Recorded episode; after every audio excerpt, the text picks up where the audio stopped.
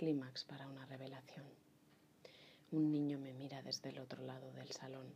En dos meses aprendió a sostener la mirada y sonreír. Y con seis ya es capaz de coger estas páginas y exprimirlas con la esperanza de que caiga por su propio peso lo que quiera que escondan.